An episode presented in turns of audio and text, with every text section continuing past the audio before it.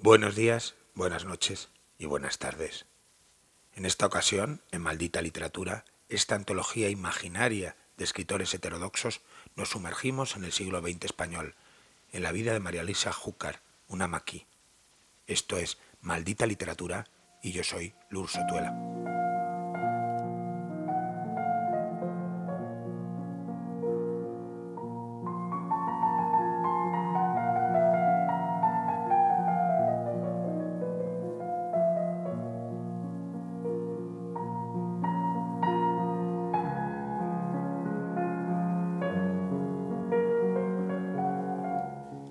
Quisiera, si se me permite la licencia, referir brevemente cómo llegó hasta mí, cómo conocí la poderosa obra de la escritora a la que dedico estas palabras en esta antología maldita, a la protagonista de la semblanza que a continuación desvelamos. El 2 de octubre de hace seis años, día oscuro pero de temperaturas tibias, recibí en mi despacho de la facultad una breve misiva de Gunther Bradford experto hispanista y colega de mi especialidad filológica en la Universidad de Brighton, acompañada de dos libros, dos poemarios, para ser más concretos, y una sola fotografía. El profesor había escrito una palabra en la inmensa página en blanco, remarcada por varios signos de interjección. Impresionante. La foto, en envejecido blanco y negro, reflejaba una muchacha sonriente muy joven, no pasaría de los 22 años en un paisaje rural y con un fusil al hombro. La autora de los dos libros titulados El bosque hundido, de tono más intimista, y el publicado póstumamente Canción contra el alba, un texto insurrecto y empático repartido en varios cantos revolucionarios, era María Elisa Júcar. Tomaremos del primero de ellos un breve fragmento de los versos iniciales, en el que la búsqueda de lo amado, y la imposibilidad de atrapar el instante feliz se sitúa como tema central. Y corrías aquella tarde, aquella tarde de oro y espigas, después del colegio, ojos verdes, demasiado rápido, demasiado lejos para mí, para que soñando pudiera alcanzarte. Solamente muchos años después descubrí lo imposible de tu nombre abrazando al mío. Tras escuchar los versos de María Lisa Júcar y tras una minuciosa lectura de los dos volúmenes, no pude menos que dar la razón al profesor Bradford. La calidad literaria de aquella guerrillera sobresalía no sólo por su concepción poética, sino por la originalidad con la que aborda los temas universales de la literatura y del hombre. Rescaté todos los datos memorables que pude hallar de su figura y de su vida, inevitablemente difusas, como la lluvia tras un cristal, por pertenecer al bando de los perdedores.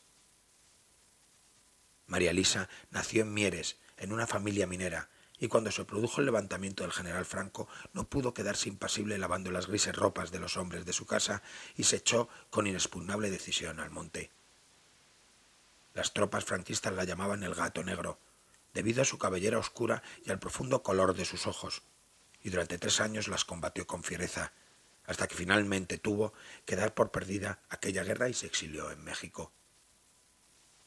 Allí publicó El bosque hundido, libro de heterogénea temática por el que transitan asuntos como el amor, la desigualdad social, la soledad, la muerte o la desaparición de la realidad cercana, todo ello tratado con un gran sentimiento generado por nosotros algunos de los mejores poemas del siglo XX español.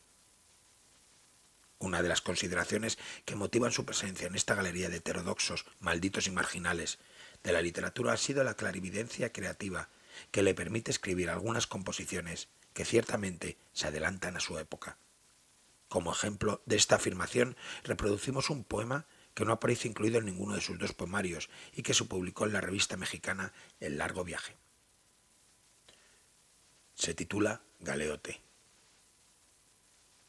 atraparon tu mirada con deslumbrantes imágenes, con inútiles palabras, y te llevaron a ti, galeote, a remar contra el viento a las azules praderas del silencio, hasta el tiempo de calles mojadas y túneles de hierro.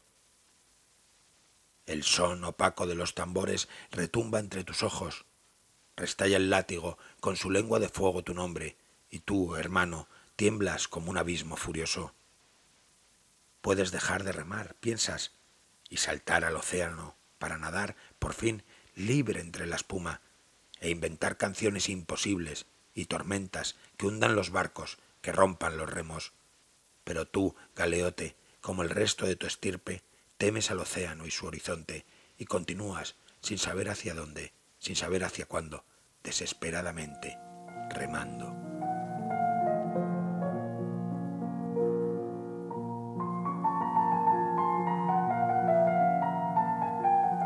Se aprecia claramente en esta composición, como señala Lauris Clemenson en el artículo La Tierra, el Yunque y la Literatura, en el que indaga sobre la literatura social, una preocupación reivindicativa por los que, como ella los denominaba, ciudadanos del mundo. Europa seguía por entonces convulsionándose por el fascismo, y cuando Hitler lanzó sus tentáculos, María Elisa Jucar no dudó en viajar hasta Francia para combatir la ocupación nazi. Durante una incursión, un pelotón de las SS la arrestó y sin juicio ni defensa, una tarde de abril, cuando el sol declinaba, fue fusilada contra la tapia de un cementerio. Sus compañeros de armas encontraron en el pequeño jubón varios de los cantos que componen su mejor creación, junto con algunos textos que escribió durante su estancia mexicana y que vieron la luz varios años después de su muerte, sin obtener apenas repercusión.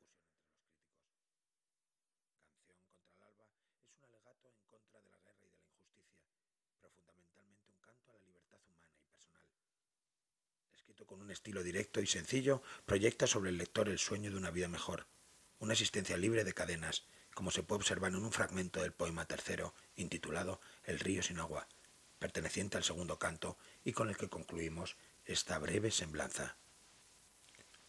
Los muros inmensos, los cañones apuntando, la realidad impuesta de los que dominan, ha devorado tus ojos, la mirada azul del viento pero ellos no saben que la lluvia que nos baña ha soñado que era roja, y si escuchamos su canto, su canción de libertad, sus cadenas, ya jamás, jamás nos podrán atar.